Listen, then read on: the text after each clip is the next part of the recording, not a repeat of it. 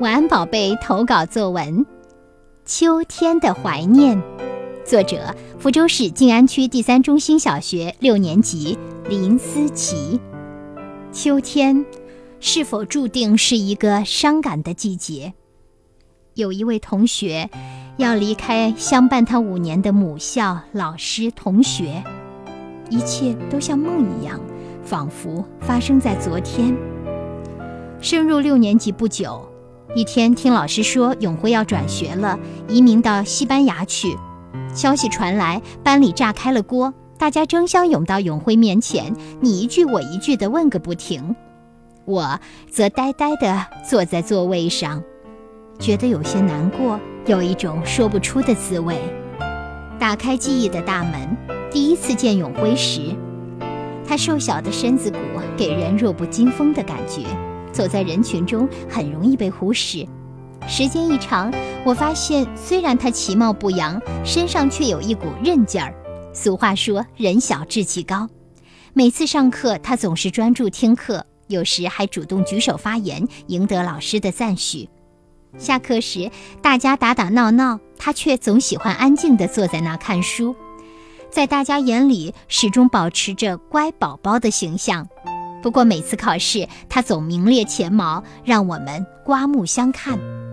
有一回，我被一道难题难住了，绞尽脑汁也想不出来，急得抓耳挠腮。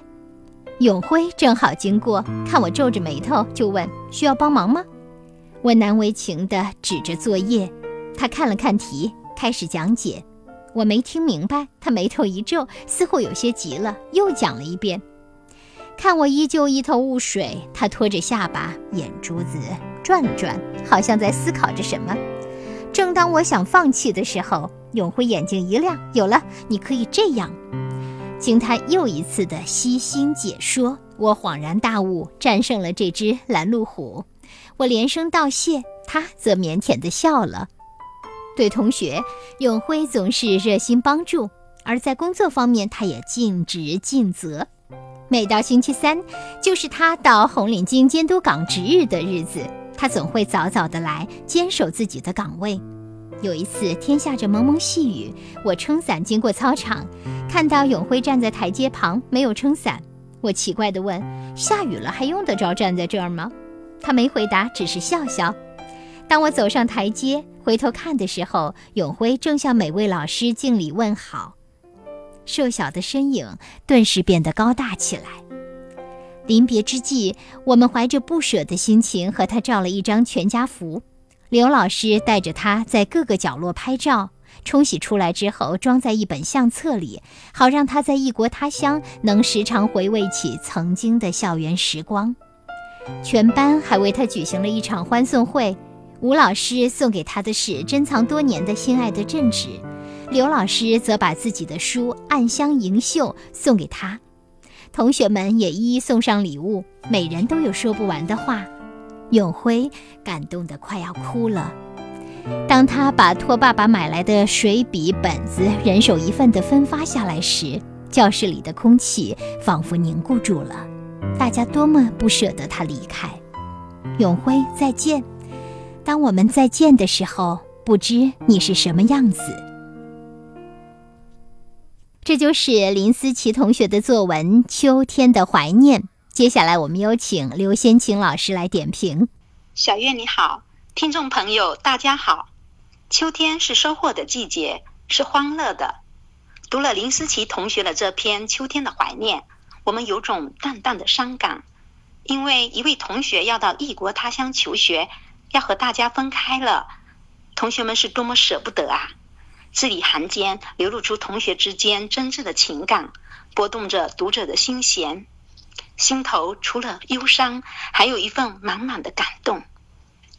开篇从永辉同学要离开大家写起，同学们依依不舍，思琪同学也觉得难过，心中有说不出的滋味，继而引发对往事的回忆。